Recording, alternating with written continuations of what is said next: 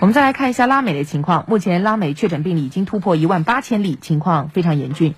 面对日趋严峻的疫情，多国政府也进一步加强管控措施，严防疫情蔓延。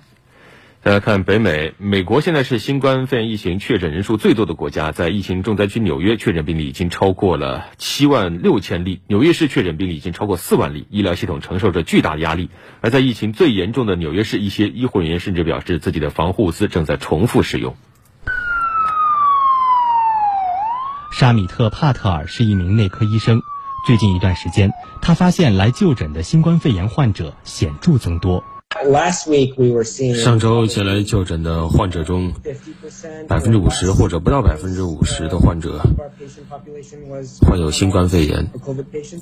这周这个数字已经上升到百分之七十五，现在可能要接近百分之八十五，甚至百分之九十。医院已经满负荷运转了。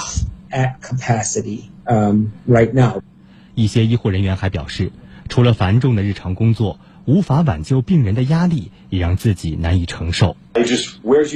要精疲力尽了，我常常会流眼泪。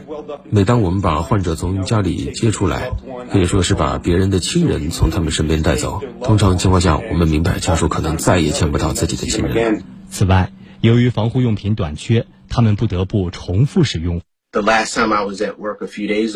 我上一轮班的时候，医院给每个人发了一些全新的 N95 口罩。